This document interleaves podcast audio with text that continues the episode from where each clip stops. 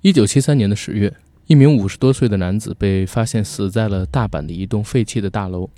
死者身上有几处刺伤，而致命伤位于胸部的下方，凶器刺穿了肋骨，直接刺穿心脏，明显他是属于他杀。但现场却没有发现凶器。至于死者，叫同源洋介，是一个当地当铺的老板。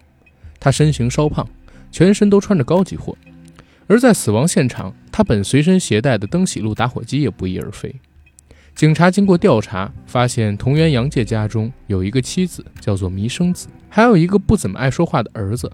这个儿子十岁左右，叫同源亮司。而警方也发现，同源弥生子最近这段时间正在和同源当铺里的员工松浦偷情。弥生子和松浦这两个人都有足够的杀人动机。之后，警方通过调查还发现，同源洋介在生前曾经从银行里取出一百万的巨款。然后又跟一个名叫做西本文代的女子进行见面。西本文代是一个寡妇，她也有一个不怎么爱说话的女儿，女儿呢叫做西本雪穗。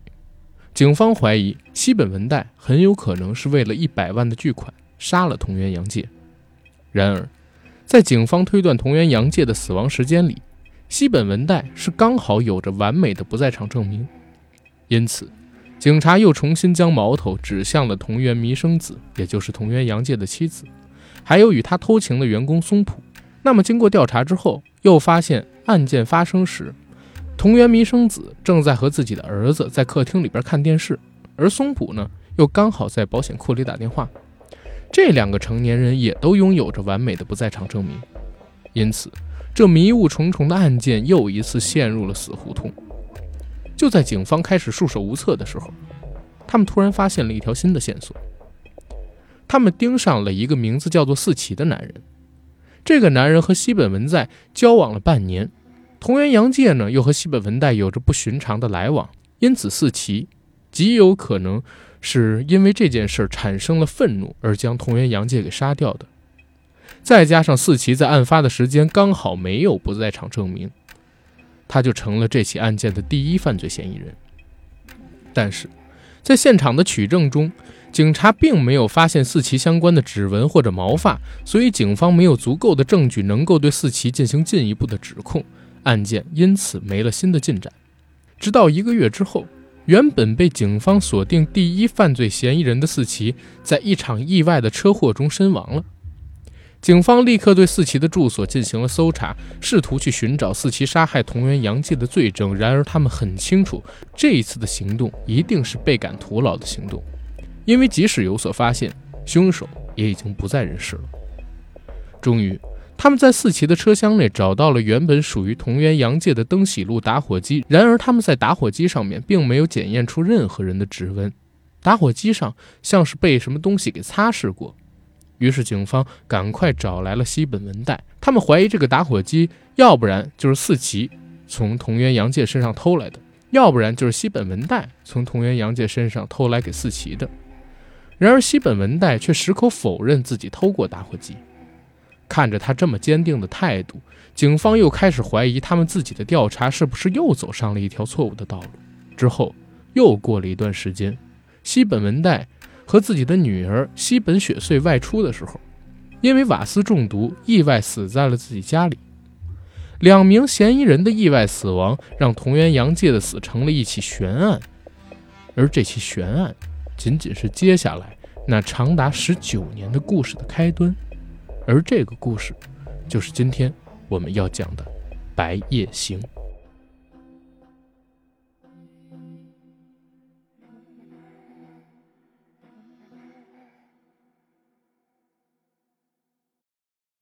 Hello，大家好，欢迎收听我们这期的硬核电台，我是主播阿甘，我是 AD 钙奶，呃，非常高兴有人在空中和大家见面。对你这样笑是不是心虚加上很惭愧的笑？对，而且像负荆请罪的笑。啊，刚才我们录了大概四十分钟吧。嗯嗯，又没按保存，不是，就根本没点录制。对，我真疯了，我就应该一直盯着屏幕啊，什么时候断了我就什么时候知道。刚才忘了点录制键，所以今天的内容我们俩都是属于重录的。然后我们今天聊的内容呢很简单，刚才大家听到了我们开场做的一个讲解吧。这个讲解其实是《白夜行》的第一章，或者我们可以叫做是序章。然后我做的一个序言，是一个简化版的第一章的故事内容，讲了《白夜行》这个故事它的缘起。今天我们的节目就是东野圭吾和他的《白夜行》。那要讲到《白夜行》，我们必须先说一说东野圭吾其人。对，东子到底是个什么样的人？推理大神。他有多神？多牛逼？多牛逼的话，我现在有一个数据，嗯，截止到二零二零年，东野圭吾在中国。他作品的发行量已经超过了两千四百万册，两千四百万册哇！而且在零八年的时候，其实它的销量就已经突破了一百六十万册，那可是零八年。其实我并没有太多的概念啊，就对于数对对于这个出版的数据这块儿，这样给你来讲啊，就是如果你打开京东图书年年度的那种销售排行榜，嗯。从一三年开始，一直到二零年，每一年里，东野圭吾基本上都有一本到两本，甚至三本的作品在这个排行榜上。比如说，在一二年、一三年那个时间段里边是《白夜行》跟《解忧杂货铺》，然后后来呢，又有什么《嫌疑人 X 现身》也加入进来了。他每一年都能进到在国内的这些呃实体小说销量排行榜的差不多前十名。但他是一个日本作家，达到这样的一个销量真的很可怕了，嗯，对吧？而且他的书在大学里边也特别受欢迎。再说一个简单的例子，就是我们看到豆瓣上边的一个影视作品的时候，我们会觉得，哎，觉得这个剧如果突破五十万人的评价，就绝对是剧王级别的那种热度，嗯，对吧？东野圭吾的《白夜行》在豆瓣上边的评价累积起来是将近八十万的。哎呦，一版呢是一三版，还有一版呢是较早出的那一版，它有两版《白夜行》，一版评价是四十七万，一版评价差不多是三十六万，所以突破八十万总的评价，你就能知道它到底在国内有多大的书迷群体。然后我最近知道咱要做这期节目，我又重新的看了一遍《白夜行》的小说，是，然后我看的就是一三版的《白夜行》小说，然后一三版的这个封面啊，我得提一下。是这样的，我们在录制之前，我和阿甘有聊到，日剧呢是在第一集就把这个底儿卸了个底调，对吧？一三年在中国出版的这本小说啊，《白夜行》，它的封面就是两个纸人，两个纸人是一男一女，小孩牵着手。然后这本小说是在封面阶段就把这个谜底给卸个底儿底儿掉。对，但是我也跟你说一句啊，这个封面其实是日剧里边的一幅画哦，因为日剧里边的男主角特别喜欢剪纸。有两幅画是很著名的，一个剪纸呢是他给女主送了一个太阳花，嗯，就是纸花做的太阳，嗯，然后这个太阳花呢后来成了女生开的那个服装店，嗯，它的一个商标。然后还有一幅画呢，就是两个小孩手拉手在一起，啊，然后走在白夜当中的那么一幅画。因为日剧很火嘛，当年，然后一三年的那个小说呢，就把日剧里边这幅画作为了封面，但确实是属于剧透。嗯嗯。然后我们接着说这个东野圭吾啊，东野圭吾，我相信我们很多听众朋友可能比咱俩都熟悉，对吧？咱们俩熟悉，也就是熟悉熟悉他的剧啊，熟悉熟悉他的这个电影啊，都是改编作品。然后他的书其实我读过的不多，我只读过两本，一本就是《嫌疑人 X 现身》，还有一本就是《白夜行》。嗯，对吧？因为我不是特别喜欢读推理小说那些人。我读过三本，呃，然后包括你这两本以外，还有一本《放学后》啊，也小时候读的啊，算是他的成名作吧，成名作之一，就是很早期大火的作品。对对对，很早期的书。东野圭吾其实他是五八年二月四号生人嘛，对吧？然后他影响了几乎是我自己个人认为七五年后出生的亚洲的。我们能说仅限推理作家吗？其实我觉得比限仅限那个推理悬疑小说作家还要更广的，嗯，作家群，他影响了好多好多人，对吧？嗯，我觉得不限于吧，我觉得因为他出道太早了，他八五年就开始，呃，得奖，对吧？虽然后边大概有十年的沉寂，但是他九六年左右的时候又开始大火，然后这次大火就不停的发书，不停的发书，他外号叫人形打字机，嗯，对吧？到现在的话，出版一百多本作品，然后精品率又很高，然后成神作的作品呢也有几本。我相信，可能在全亚洲，它的读者量都是巨大的，尤其在中国。我觉得有一点就是，你要怎么区分一个推理作家？嗯，就是说，是他推理是他的第一面旗帜，嗯，但是呢，我们就拿《白夜行》这部作品而言，《白夜行》在《白夜行》里面，它有大量的描写了日本泡沫经济时代的社会的一些风土人情。对对那段时期的描写，我觉得光从文学层或者说是记录层面就有很强的意义了。写实派、社会派，对吧？对，它有很强的时代意义。我我们上期好像是聊紫禁城的时候，我们聊到过，你说坏小孩儿。嗯，对吧？是他因为当了父亲，然后想起自己童年的经历，马上要当父亲，那会儿他老婆怀孕，然后想起自己童年的经历写的。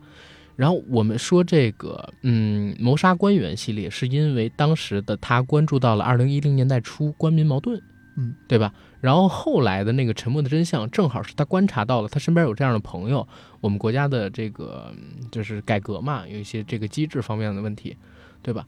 一个写实派、社会派的作家，肯定要观察社会、表达社会的。嗯，我觉得是。尤其我们说这个《白夜行》的作品，《白夜行》的故事的发生的那个年代，正好是日本比较乱，但是正在崛起的那个时代。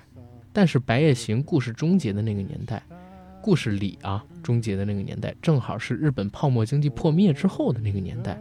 然后它里面讲述的所有故事、所有的人物的经历，其实你都可以带入到时代背景的。比如说里边有这个女主角啊，我们叫雪穗，她炒股赚大钱，是对吧？她有勇气去炒股，他就能赚大钱。那正好是日本泡沫经济最疯狂的时候，股市一天涨几百个点、上千个点，然后大家都觉得明天会越来越好的那个时候。然后到后来啊，公司出现问题，经济出现问题等等等等的，你也都可以归结到广场协议签订之后，日本的经济泡沫破裂，包括他们里边这些人物经历的大时代的变革，其实你都可以感觉到的。还有在。嗯，上个世纪的六十年代之后吧，日本不是也提倡，呃，性解放嘛？嗯，你能看到有很多种的需求在这本书里边被体现出来，其实也是当时的一个大社会的背景。嗯，所以我觉得关于东野圭吾，关于白夜行，我们有很多东西是值得聊的，嗯，对吧？不过我们在聊外延环节之前，我们可以先顺一下白夜行的这个故事，你看可以吧？嗯，啊，那。在这儿呢，就得跟我们听众朋友说，我知道很多人没有看过《白夜行》，但是有很多人看过。然后我们马上要给大家顺一下《白夜行》的故事，可能一开场就会把底给透了。我这儿呢，给大家五到六秒的时间，没看过这本书又不想听剧透的，你可以关上了，嗯，对吧？然后想接着听的朋友，可以往后接着听。《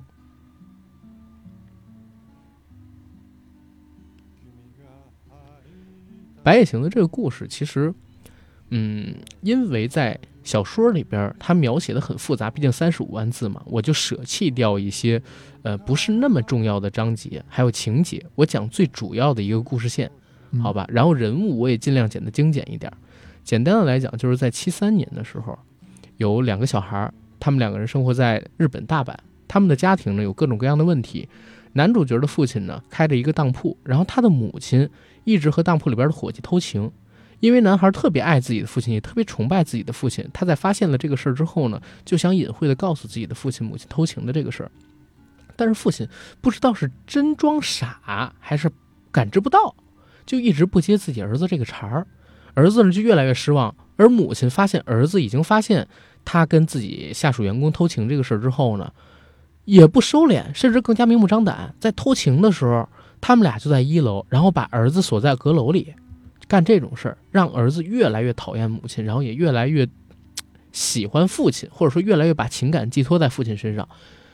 这是男主角，而女主角呢，是一个家境非常贫寒的女生，父亲早逝，只剩下母亲自己一个人照顾她。然后母亲呢，会强迫她去卖春，接一些呃成年的或者说中年的油腻男人，然后贴补家用，因为母亲欠了很多的钱。需要用这个钱去还债，那这块就得说明了，男主角和女主角的年龄其实基本上是在十岁左右，他们俩在生活中是认识的啊，然后关系非常非常的好，这是故事的一个前情提要。然后有一天，男主突然发现自己的父亲在一栋烂尾楼前胁迫着女主角，就是雪穗，嗯，不知道为什么把她拐进了那个烂尾楼里。男主就是特别惊讶，然后想去看父亲到底在干什么事，他就顺着通风管道进了那栋烂尾楼，然后爬到了父亲和雪穗在的那个房间的上方，结果发现父亲就是嗯去向那个雪穗的母亲买春的客户之一，他正在侵犯雪穗，然后男主怒不可遏，呃，这一块其实并没有直接说明啊，在这个小说里边，他其实是让你去猜到底谁杀了父亲，只是笔者更多的把偏向性留给了死者的亲生儿子。然后这是故事的一开场，两个孩子经历了这场杀人案之后，建立起了更深刻的友谊，但是心里边也种下了阴暗的种子。那之后，他们俩就为了隐瞒这个杀人案，过起了一种表面无联系，私下呢却保持着各种关联的这样一个状态吧。然后这种状态持续了很多年，有多久？十九年。男主和女主两个人逐渐长大的过程当中，他们遇到了形形色色的人。有些人试图去寻找十九年前的真相，有些人是试图利用他们，有些人对他们的观感是好的，有些人对他们的态度是恶的。但是无一例外的，他们为了守护当年的秘密，或者为了自己的一己私欲，把这些人进行了胁迫、伤害，甚至有些是谋杀。男主和女主这两个人，然后他们没有办法光明正大的向其他人叙述自己的经历。也没有办法像其他人一样拥有快乐的、单纯的生活，他们必须要隐藏着这个秘密。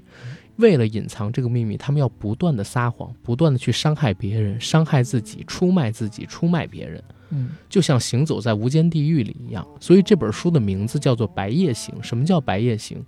就是只能行进在没有日光照耀的通路上，看不到阳光的白夜里。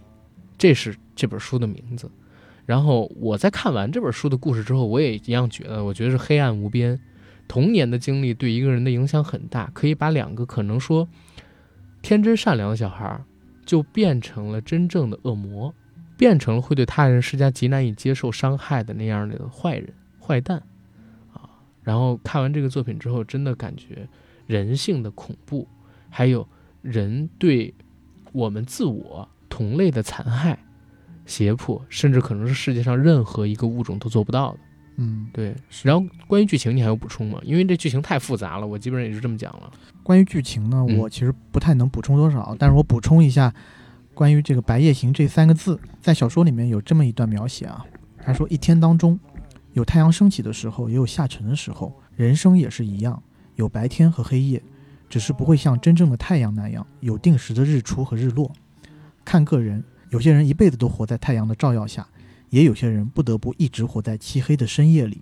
人害怕的，就是本来一直存在的太阳落下不再升起，也就是非常害怕原本照在身上的光芒消失。嗯，这一段话应该是雪穗讲的。女主角啊，我的天空里没有太阳，总是黑夜，但并不暗，因为有东西代替了太阳。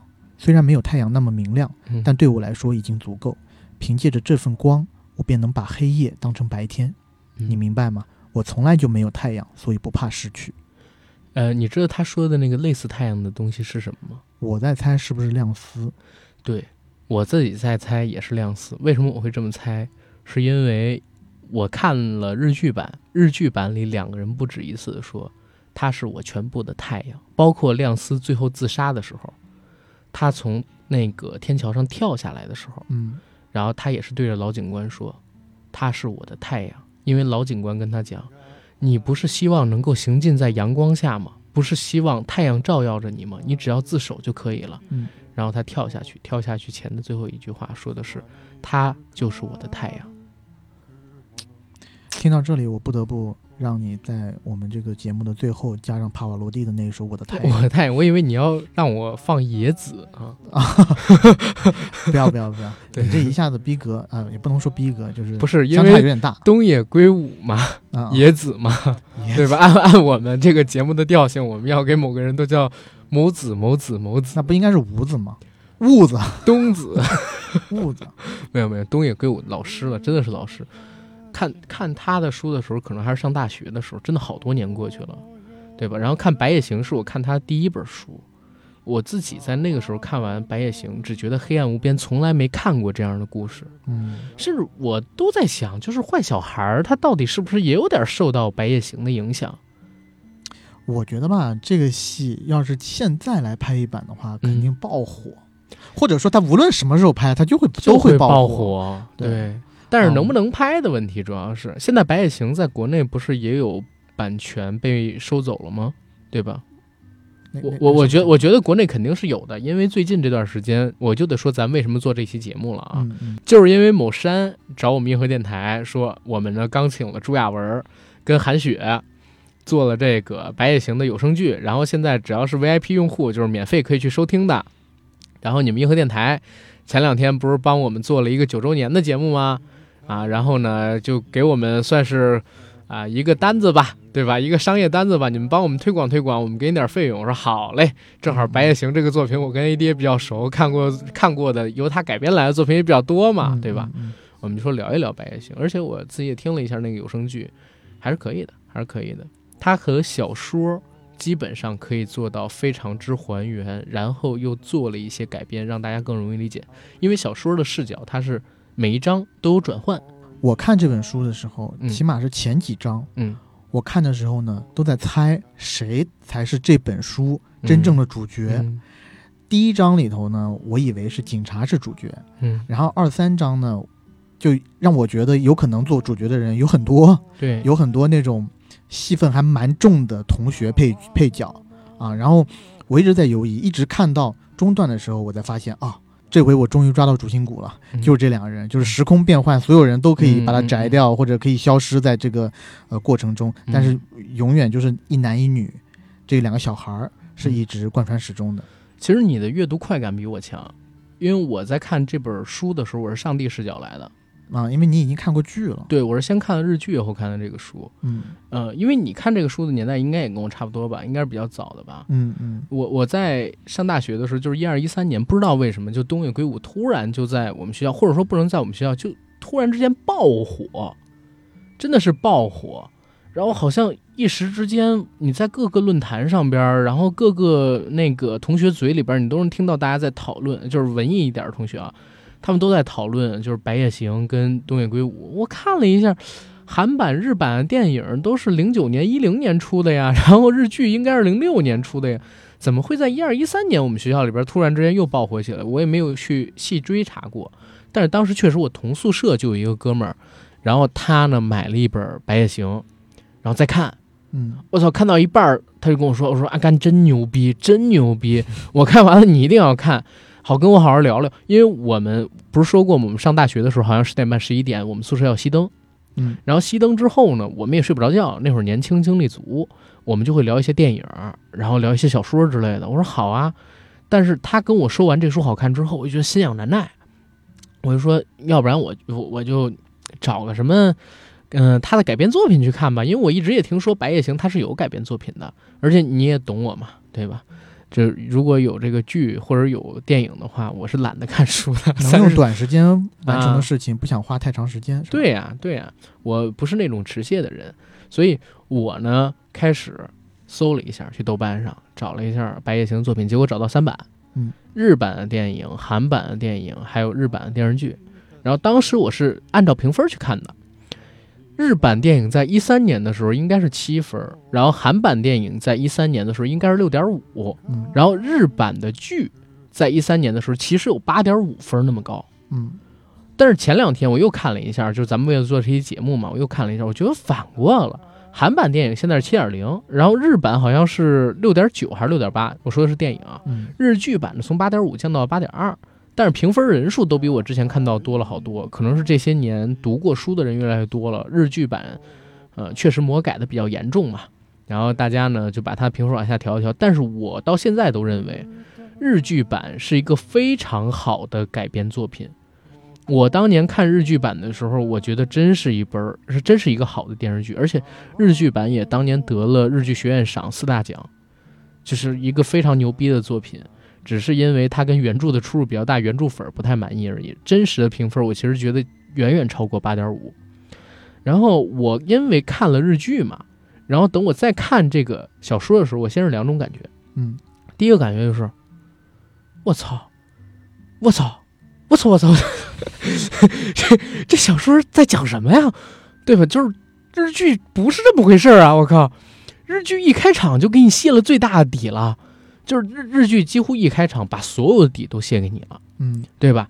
男主角、女主角他们的家世，女主角被男主角父亲性侵，不是不能叫性侵，被卖春，然后呃，那个男主角杀了自己的父亲，用剪刀怎么怎么样的，包括两个人之间的关系，日剧一开场全给你讲清楚了。嗯，所以在日剧的最开头，因为我没看过日剧啊，所以在日剧的最开头，男主和女主就是见过面的。因为在小说里面，其实他到最后了也没有，只说他俩是同学，关系很好。对，然后到最后也没有那种所谓他们两个在一起的那种镜头的描写，就是或者说篇幅的描写吧。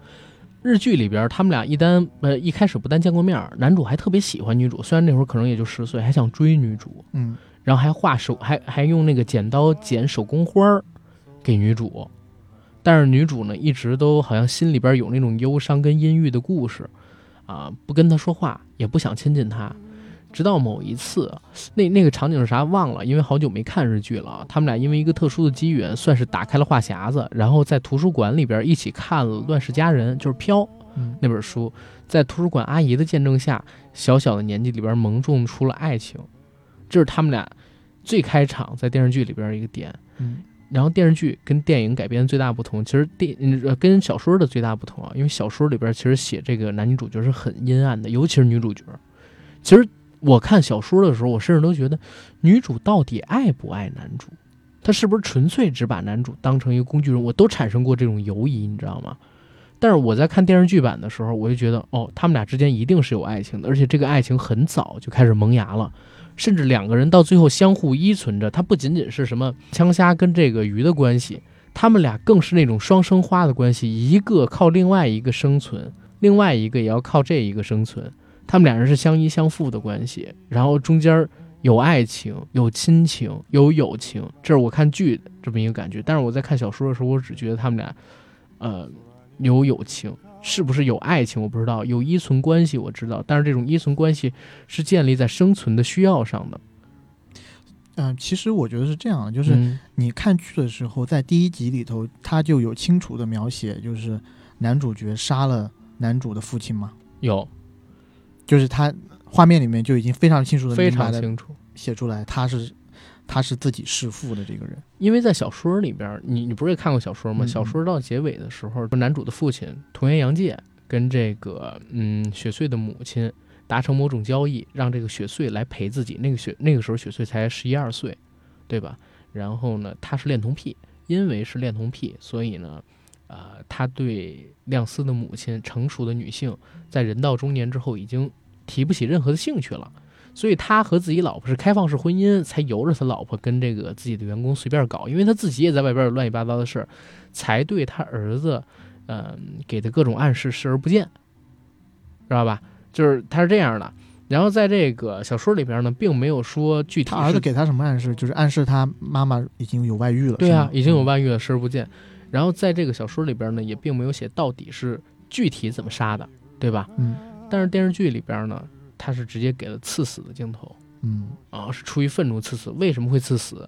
因为在电视剧里边加深了小说里边的男女主的人物关系。小说里边只是说他俩是特别要好的同学。对。但是在电视剧里边是说，OK，他俩是恋人，虽然还小，但已经是恋人了。然后呢，在这个电视剧里边还加了几个镜头，就是。在男主撞到女主跟他父亲两个人之前，有一段戏是女主在家里边发现一双黑皮鞋，然后发现一盒小蛋糕，然后特别生气的看着母亲，然后他母亲一边又觉得愧疚，但一边又焦急的把他推进一房间里边，房间里边的男人就是男主的父亲。先是在家里边陪了一下男主的父亲，让大家发现哦，女主一直在被逼卖春，在被逼着和一些油腻的中年男人发生性关系。让大家已经很愤怒了，你知道吗？先提起了观众的这种愤怒值，然后在后面，男主爬进那个通风管道之后，又看到自己的父亲不但在做着一些事儿，而且呢，还拿了一个相机，在拍一边哭一边赤裸身体的女主角。所以男主的愤怒值又被加强，才做出那样一个事儿来。嗯啊，他是这样的。我明白，但是我在想说，但凡是看过原著再去看这个剧的人，很多人都会心生不满。我觉得就是有一点，就是这个剧剥夺了原著党的很多的想象的权利、想象的空间。就包括我在看这个原著的时候，在最后的阶段，我其实觉得，嗯。他父亲死这个东西呢，有很多种解释。有一种当然就是像电视剧里面讲的一样，嗯这个啊、男主自己亲手杀了父亲。嗯，但是于我自己的个人经验而言呢，我觉得就算是他的父亲干了多么多么受刑的事情，但是作为一个呃一直仰望自己父亲的儿子，可能在当下他能做到的最过分的事，或者是他能做到的他觉得可以做出来的事情，可能就是和他父亲打一场，或者想把父亲推开，是制止他父亲，仅此而已。那呃呃有点那种，但是失手了。对，我就嗯我就说嘛，嗯如果是。如果是我的话，我可能会觉得他可能是失手了，把父亲捅死，嗯。又或者说还有另外一种可能就是，其实他在制止父亲的过程当中，其实这个女主角拿了一把剪刀或者是什么东西，把父亲刺死，而又因为亮司和女主角关系非常好，亮司已经完全陷入了女女主角的这个温柔乡里，然后亮司主动的要帮女主角承担这一个做就是这一个罪过。那还有一个想法就是更，我觉得是更黑暗一点的了，就是因为你刚刚说的嘛，如果是在剧里的话，亮司的父亲去找这个女主猥亵，或者说去，哎呀，我跟大家说一嘴啊，啊就 A D 为了找一个合适的词，已经说了四五遍这句话，其实就是买春。对对，嗯，就是亮司的父亲到女主的妈妈这边买春，但是要嫖的是女主嘛，这个小孩嘛。那呃，这一切是发生在女主和男主认识之前。嗯那有没有一种可能，就是包括女主和男主的相识，女主和男主的就是感情的升温，女主和男主在那个时候两特别特别小的时候就相依为命，嗯这一切都是在女主的计划当中的。女主从一开始去接近亮司，去给亮司一个机会做朋友，嗯，她的目的就是为了在将来让找一个机会唆使亮司去杀死自己的父亲。所以这一切就是一个特别、特别特别大的局，就是一个特别腹黑的结尾了。然后又和最后的那个结尾嗯呼应，就是在亮司死了以后，女主其实头也不回的走掉，因为亮司也只是一次都没有回头，对对吧？特别经典的一句。但是你刚才说的这种，确实有可能。东野圭吾的这本《白夜行》的小说，为什么它能那么火？就是因为它的留白很多。因为大家如果看过这本小说的话，你会发现，其实到了最后一章，通过它的一些细节的补充，就是你对当年的事儿有了一个了解。我操，你能填充的点就更多了，对吧？你能解释的方向就更多，你能把所有的一切都猜成是，呃，雪穗的一个阴谋。你也可能把他，你也可以把他们俩猜测成，呃，一个纯粹的爱情。你也可以把他们俩猜测成更多的方向。你想猜成什么都，因为这种延展性，嗯也让它变得更火了。嗯对吧？就有点像啊、少年派的奇幻漂流》里边一样，你心里啊、有爱，你就信有真老虎。然后你如果心里更现实一些，更不圆滑一些，你就会相信是人吃人。然后在这本书里边也是一样的，如果你更阳光一些，更相信爱一些，你会觉得雪穗跟亮司他们之间有真情，不可不可能是一开场雪穗就埋伏下的所有的一切。但是如果你更老练一些，更世故一些，你可能就会想，是吧？这可能一切甚至都是雪穗的一个局。嗯，所以你看我多阳光，你多世故。我多阴暗对对对，啊。那但但确实有这个有有这个可能性的。那说到这里啊，就是因嗯为我们都看过这本小说嘛，嗯你觉得这本小说里面你觉得有意思的地方，或者对你印象，或者对你来说印象特别深的地方有哪些？呃，是这样的，因为我是后看的小说，嗯我是先看的剧嘛，然后看完剧之后看的小说。我在看小说的时候，其实我就已经是上帝视角了。嗯我知道，OK，男女主角是他们，但是因为在这个小说里的很多人物出于篇幅的原因，到剧里边有简化，所以我在看到他们的时候，我是有点懵逼的嗯啊，我是有点懵逼的。比如说，当时男主有一个只有理工男才会使用的杀人手法，就是用那个好像是氰化物是吧？氰化物，配硫酸，然后设计出来一种有个毒气体有毒气体，然后利用马桶把马桶盖盖住，这有毒气体挥发不出去嘛。嗯设了一个陷阱，想要杀一个人。在电视剧里边呢，他要杀的人是那个老警察，因为那个老警察一直在追他们，阴魂不散。但是在小说里边，我发现杀的人居然是金枝，嗯对吧？我在看到这一段的时候，我是有点惊异的。而且在电视剧里边，其实很有意思的一个点是哪儿？那个点是什么？他到了老警察家里埋伏好陷阱之后，然后他要走，结果发现在老警察的家里边呢，居然存在他母亲的骨灰盒。为什么？谁母亲？他的亲生母亲就是弥生子。因为在剧里边那个男主角，他不是因因为种种关系离家很多年了嘛，再也没有回去过，而且他一直恨母亲。在剧里头，弥生子已经死了，是吗？对啊，小说里其实是没有死的。是的，因为他一直没有回家，没有去那个看望过自己的母亲，但他呢一直觉得家乡是他永远都回不去的一个痛，他对母亲是有留恋的。他母亲也很早就知道是他杀了她老公，就是自己的儿子杀了她老公。她母亲在她老公死的那个地方开了一个酒吧，就是为了把那个排风管道的事儿啊给隐藏起来，自己在那儿守着这个秘密，再给她的儿子赎罪，知道吗？所以到后来，他母亲嗯发现他儿子写了一封遗书，因为他电视剧里边就是那个亮司啊做了很多的坏事之后，自己经受不住折磨，他本来想去轻生的，写了一封遗书，然后有人呢就是也是追查这个案子的人，把这封遗书给了他母亲看。想让他母亲透露一下他儿子当年到底做过什么事儿，他母亲还是死守着这个秘密。但是看到他儿子遗书遗书之后也崩溃了，就选择了割腕。选择了割腕，老警察呢出于好心，把他那个母亲的尸体给火化了，然后带着他母亲的骨灰盒，本来是想要安葬的，你知道吗？因为他母亲没家人，所以这个老警察先存放一段时间，然后准备给他安葬。结果正好碰上了要来杀他的男主角。男主角看到那个骨灰盒，一下洞悉了所有的事儿，就不舍得杀这个老警察了。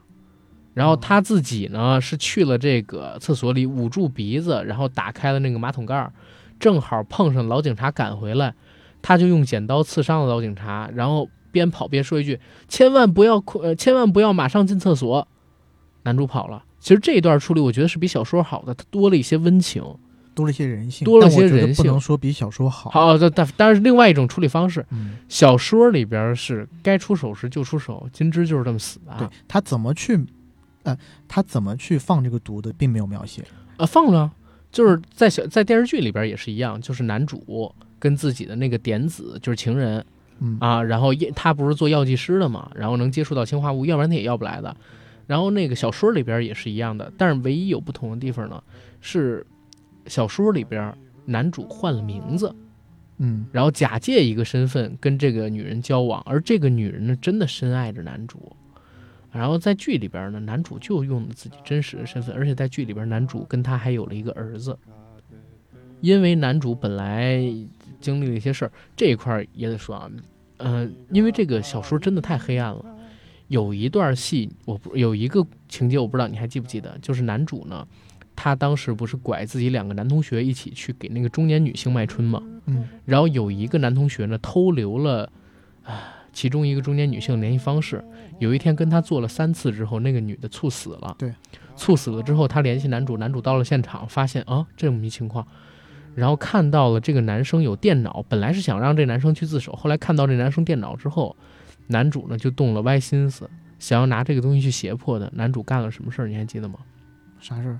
不记得，男主支走了那个男同学，然后把自己的液体留在了那个女尸的身体里。嗯，留在了那个女尸的身体里。OK，这一块是怎么留的？小说里边没有写明，嗯，对吧？电视剧里边也有一种猜测，呃，那种猜测太恶心了，我就不说了。真啊，呃，电视剧里面就是直接是。呃，不能讲了这个字。嗯，不能，肯定不能这么说了。就是电视剧和小说在这块有特别大的不同。我不是说小说里边的男女主角都是特别腹黑的人吗？在小说里边呢，是男主角自己发现可以向这个中年女性卖春赚钱，所以诱惑自己的两个男同学去和中年女性发生关系。然后有一个男生跟女生办事儿的时候出现了意外，那女生死了。而在电视剧里边呢，男主是被人胁迫着向中年女性去卖春。因为胁迫他的那个人呢，就是之前和他母亲一起偷情的松浦。松浦拿这个事儿控制他，逼他做了好多肮脏事儿。男主心里也就变得越来越阴暗，越来越变态，越来越压抑。然后跟男主一起被胁迫着去卖春的人里边呢，有一个男同学。这个男同学多多少少知道一点男主和雪穗的关系。然后这个男同学在卖春的时候，跟他一起做爱的中年女性猝死了。所以他来找女主和男主帮忙。这个时候是雪穗逼着男主，当着他的面指着那个女性的身体说：“你现在要把什么什么什么东西留在他的体内，帮那个男生摆脱嫌疑，因为那个男生戴了避孕套，身体里女性的身体里边是没有他的体液的。”是雪穗逼着男主去做的，明白吗？男主本来是不愿意做这个事儿的，是女主逼他去做这个事儿。然后男主因为这个事儿之后，就开始有了持械的毛病，就是他射不出来，他没有办法到达真正的高潮。然后当点子为他付出之后，然后男主突然之间这个毛病就好了。然后跟点子做了一次，点子到后来还有了男主的孩子，这是日剧里边的描写。然后小说里边的描写呢，男主是，也有这男男主是因为过早的看到了自己的父亲对女主做这样的事儿，然后呢，所以才有了这个心理上的。不适心理上的不适，持械的毛病。对呀，所以他才能陪那些富太太嘛。嗯，他一直以来就这样。他为什么到了初高中的时候就拐自己的同学跟自己一起去陪这个富太太赚外快？就是因为自己持械嘛，然后自己射不出来嘛，自己能坚持很久嘛。然后就因为这个点嘛，我我自己是觉得啊，就是小说里边在处理男主他整个人的人性变化的时候。其实太像一个工具人了，我是这么觉得。我是觉得小说里面对男主的描写大部分集中在他的行动层面，对，而他对于他的内心没有怎么探究。而这个女主呢，其实还是多了一些篇幅去写她之前遭受的这些经历，所以我们对女主还稍微能共情一点。你能共情女主吗？小说里？我比男主要稍微能共情一点吧，因为我没有办法，我不太能理解男主杀他爸的这个事儿啊。就如果他是失手，我是 OK；如果他蓄意杀他爸，我觉得有失手的成分在的。反正电视剧给的解释是在失手成分在，我自己也相信可能是失手会有一些。但是这样啊，我我在看那个小说的时候，有一个点开始我就完全接受不了了，嗯，就是女主出于嫉妒。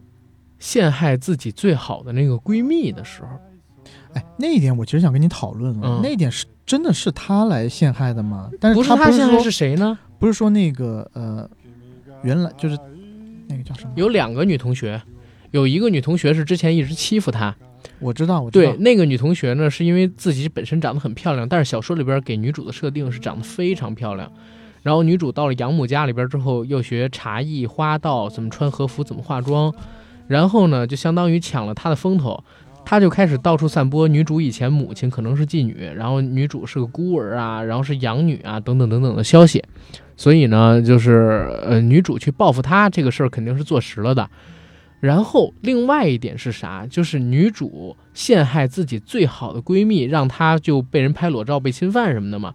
那个原因其实也是在小说里边侧面给写出来的。你还记不记得女主跟自己的第一任老公离婚之后？对吧？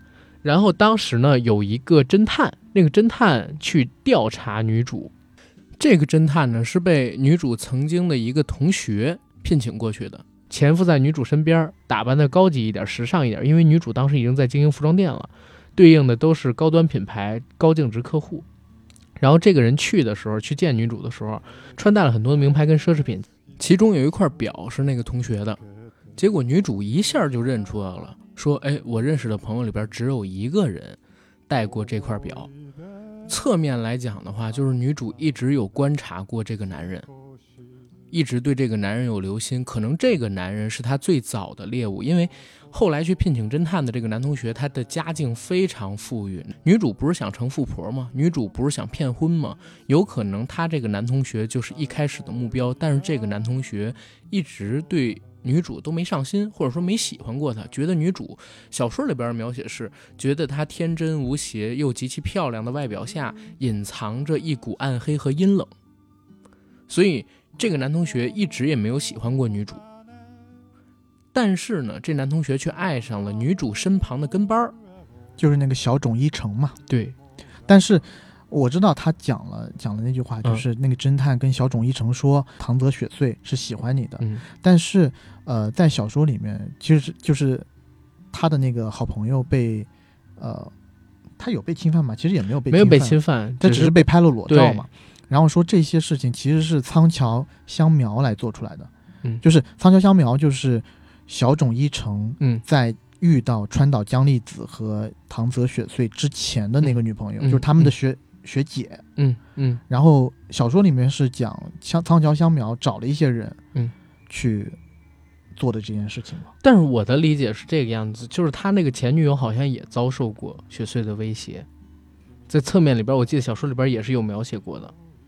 嗯你知道就是雪穗他到了小说这一段之后，就是当他伤害江丽子之后，我就开始觉得他已经为了达自己的目的不择手段了。对不过他的这一个手段确嗯实是一直反复使用的。对，除了他之前那个他很讨厌的女同学，嗯然后现在我们假设川岛江江丽丽子子也是他的一个受害者。嗯那还有就是川苗他之后的，这边好像就是仓桥香苗也是对我我记忆当中好像是因为我很久没看这小说了，但是我没错的是，OK，、嗯。然后还有就是她第二任老公小冢康晴的女儿嗯。小冢美嘉，嗯。美嘉本来很讨厌这个女人，就是唐泽雪雪穗这个女人，嗯。但是她也是啊，她是找了人去奸污了快递这个美嘉。对，但是她不仅仅是奸污美嘉，她还在美嘉被奸污之后，然后呢，他假意去安慰美嘉，但美嘉对他放放不下戒备心。这个时候，啊，那个雪穗干了一件事儿，那个事儿是啥？你还记得吗？我知道他赤身裸体的，又重复重复那个动作给他看嘛，远景重现他现。趴在那个美嘉的身上，然后把美嘉又那啥一遍，然后呢，跟美嘉说：“你以后不要再受那个男人的恐惧。你每一次想到这个事儿的时候，你就把那个男人身体代入成我，你就不会再恐惧了。”然后跟美嘉说了自己所有的事儿，不幸的童年，原来他有一个同样的经历，让美嘉对他产生了信任跟好感。对，他我觉得他这一套玩儿挺溜的，就是他对。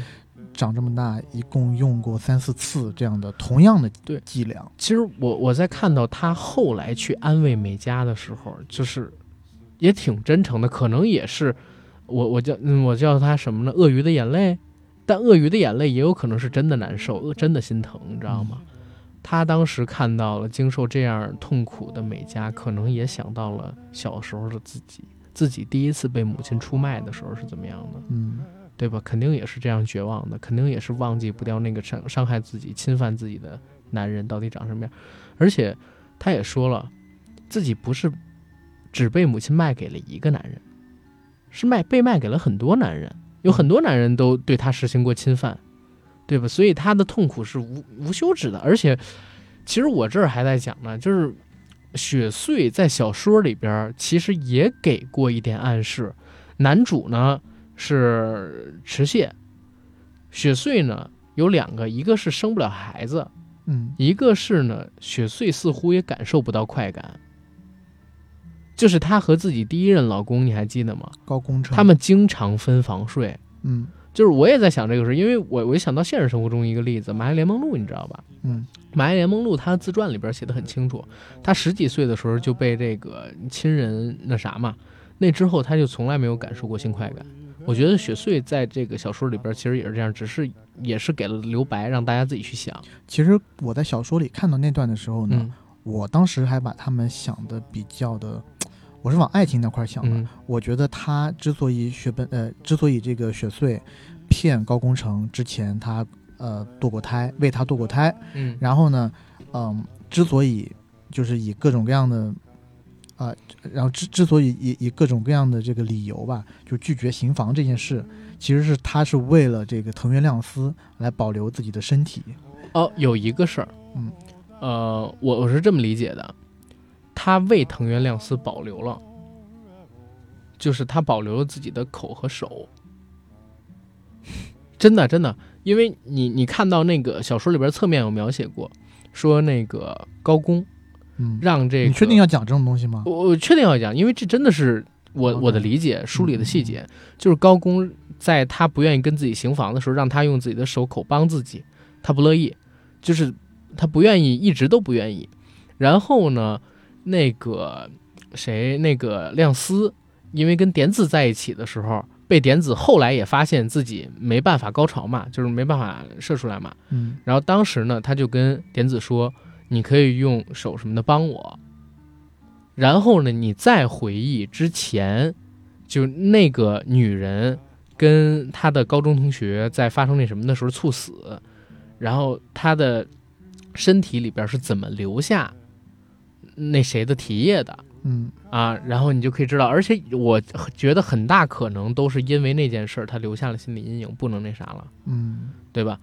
因为当时留下那个体液是 A B 型的嘛，然后他肯定就是亮丝的，啊，你这么一说，对吧仿佛是有些道理。就是他们俩各自给对方留下了一份儿呃处女地，就是呃亮丝，他持械，他正常的情况下出不来，他必须得靠手跟口，然后那个呃谁是给他留下的这个不让别人，不给别人用这个。对我我我是这么理解的啊，这这个可能脏一点，但是确实是我的一个理解，不没有任何低俗的东西，就是我当时看的时候真的是这么理解，嗯，就你就是说，你刚刚讲了这么多低俗的东西，然后就其实没有任何低俗的东西。不是为了低俗而低俗，是我真的在这么理解嗯这个小说这块留白我也理嗯解，我也理解。我真惊了，我靠！你不要这么笑着看着我，没有啊，就是挺好的，挺好的。对对吧？他那你那你问我，我觉得这个小说就是让我印象深的地方。你觉得印象深的地方是哪儿？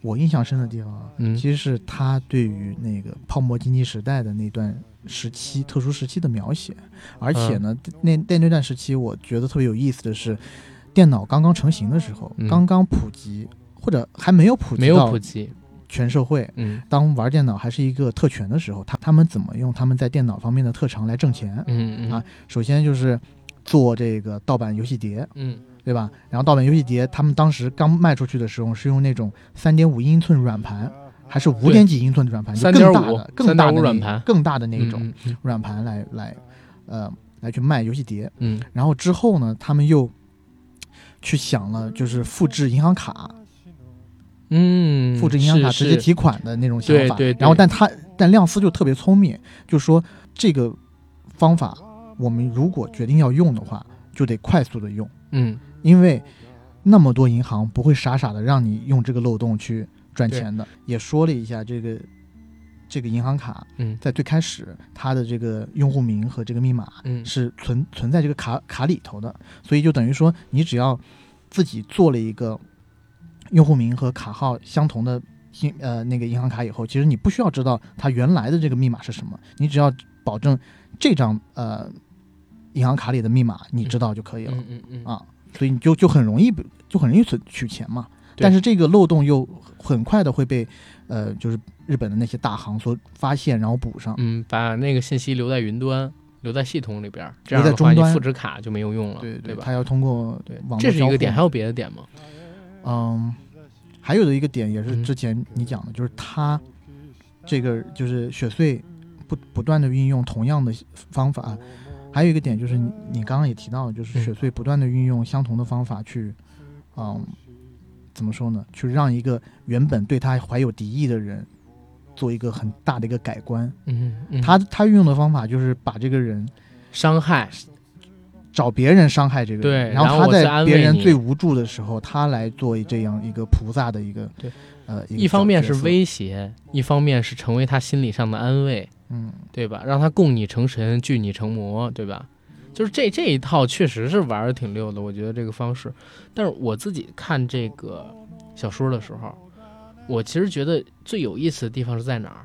就是实在你能脑补的太多，嗯因为它太留白了。就是你呢，通过最后一章，比如说他留给你的那个反转，补充的这个小时候的故事，哦，你你能把前面所有东西都串起来，这个事儿不假啊。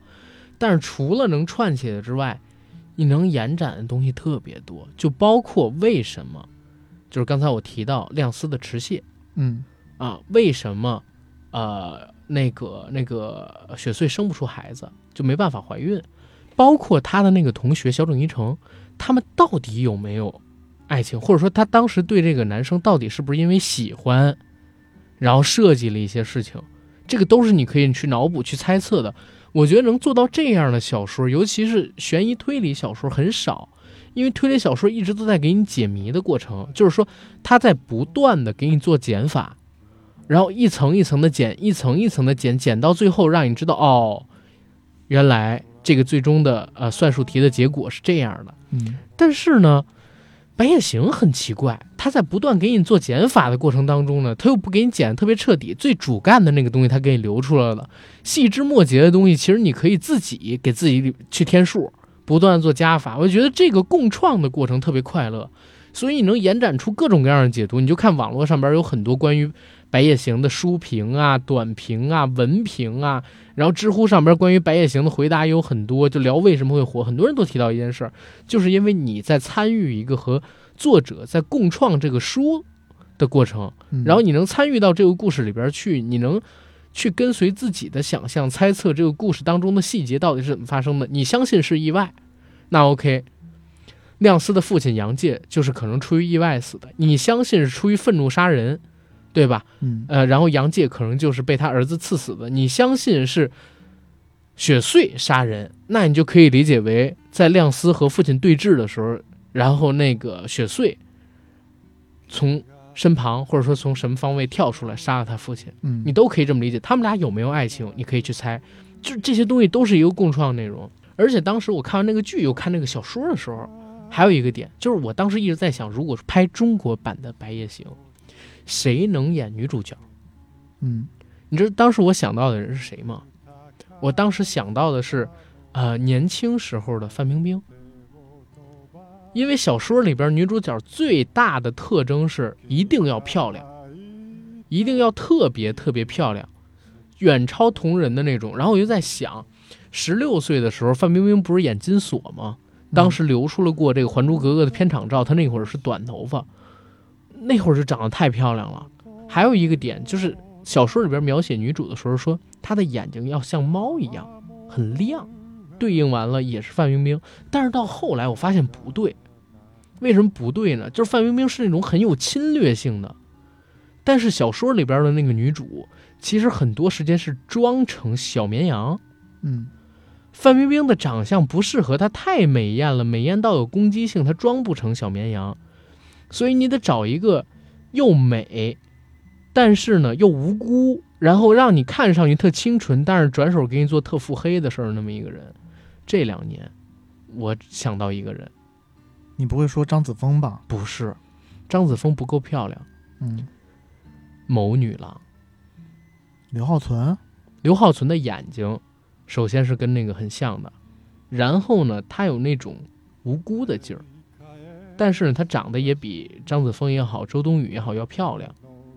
然后呢，她的皎洁，还有她的那些腹黑的地方，如果她去演的话，我我觉得挺适合这个角色的。嗯因为这个书我在看的时候，我觉得男女主给到的魅力真的很大，因为他们的人物的反转，如果你仅仅只看书的话，你需要去脑补那几年的时间里边他们经历了什么，种下了这个黑暗的种子之后，他们是怎么样受着内心的煎熬，然后在外人面前隐藏自己，然后逐渐变成了一个心理扭曲、完全阴暗、根本看不到太阳的人。就在你自己思考这一点的时候，你就可以添加进很多的故事。你比如说，我一直在想，呃，男主跟女主他们两个人在最开始，男主父亲死了之后，这几年的生活他们怎么做的？他们两个可能说家隔得不远，然后两个人呢，那个时候太小，也没有手机，也没有就是没有那个所谓的手提电话嘛，对吧？嗯然后可能是嗯，在图书馆里边儿，你坐在这一排，我坐在那一排，然后两个人默默地注视着看一本书。电视剧里边给的描写是他们俩会通过那种在《乱世佳人》那本书里边塞纸条的形式去联系，因为他们俩都爱看那本书嘛。我今天看完了，我留一张字条，第二天他去借，借的时候看到字条上写什么，然后我留一张字条给你。然后中间这几年的时间里边呢，因为一直有一个老警察在不断的追着这个案子，他们俩不敢怎么说不敢相见，嗯但是呢，对方又是心里边永远的羁绊，放不下对方，就是这种勾连，还有这种隐秘的联系，其实是特别有趣的。所以你你说《白夜行》它的魅力是不是也是在这儿？它为什么能这么火？是不是也是因为就是第一呢，呃，少年犯罪啊这种尺度很大；第二呢，这种黑暗无边的故事容易引人遐想，然后又有这种共创的氛围。但是《本质上边来讲，它还是讲了我们每个人童年的那些痛对未来人生的影响，唤起了大众共鸣。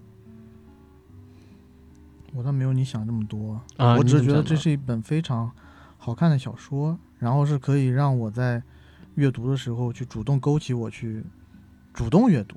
嗯，然后就是有的时候你是被动阅读，被受的被动的接收信息，嗯嗯嗯。然后你在看这本书的时候是会勾起你去主动的去搜索信息的这么一个故事，所以导致让我去看这看完这本书以后，我觉得我不仅仅只是看了一本书，嗯。我也在破破了一起案子，我也在陪着几个主角，你知道吗？经过了这几十年的时光，是嗯，哎，那你当时看完这本书第一反应是怎么样的？第一感受，就很棒棒啊！你就没有我那种看完《翡翠之城》之后那种感觉啊？你 那翡翠之城，我这要讲一下，你他妈全都是脑补出来的，特别特别垃圾。我当年看的时时候，因为我看的纪录片还很少，我觉得可牛逼了那，纪录片真的好垃圾。赵德胤无才，真的假的？我就觉得赵德胤胤无才。赵德胤最近的《卓人秘密》也是很差，再见瓦城还是可以的。一般吧。嗯，我我因为其实有很长的时间没看过《白夜行》了。嗯我我最近因为这期节目，然后我又重看了一下文字版嘛，电视剧版我是没看，因为十一集我发现比看一本书要花时间更久。然后我重新看了一下文字版，我觉得跟当年看有更多不一样的感受。其实它是一本可以你读三四次的小说，你读第一遍，读到结尾的时候有一个反转，然后会促使你去读第二遍。你去读第二遍的时候，带着你已经知道那个底去套人物，你能理解更多的人物关系，跟为什么在那个特定的时间段里边，男女主角也好，还有他们身边的朋友也好，会做这些事儿。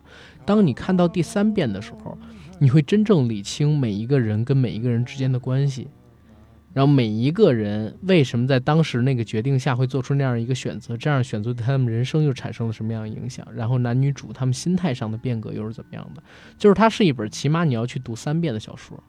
在现在这个快节奏的时代，如果大家拿不出这样的时间去读这个小说怎么办？错了，我跟你讲，嗯。这本小说是读一遍、嗯。看一遍、嗯。听一遍，啊，升华了，三种感官的体验，你知道吗？交错在一起。那你看，你读一遍是文字的，对吧？你看一遍有那个画面，但是我我这儿真说一句，我觉得这三版的作品，要不然就是做的比较差，要不然就是真的有魔改。你比如说剧版是做的很好，但是魔改很大，嗯，然后两版电影都很差，你知道吗？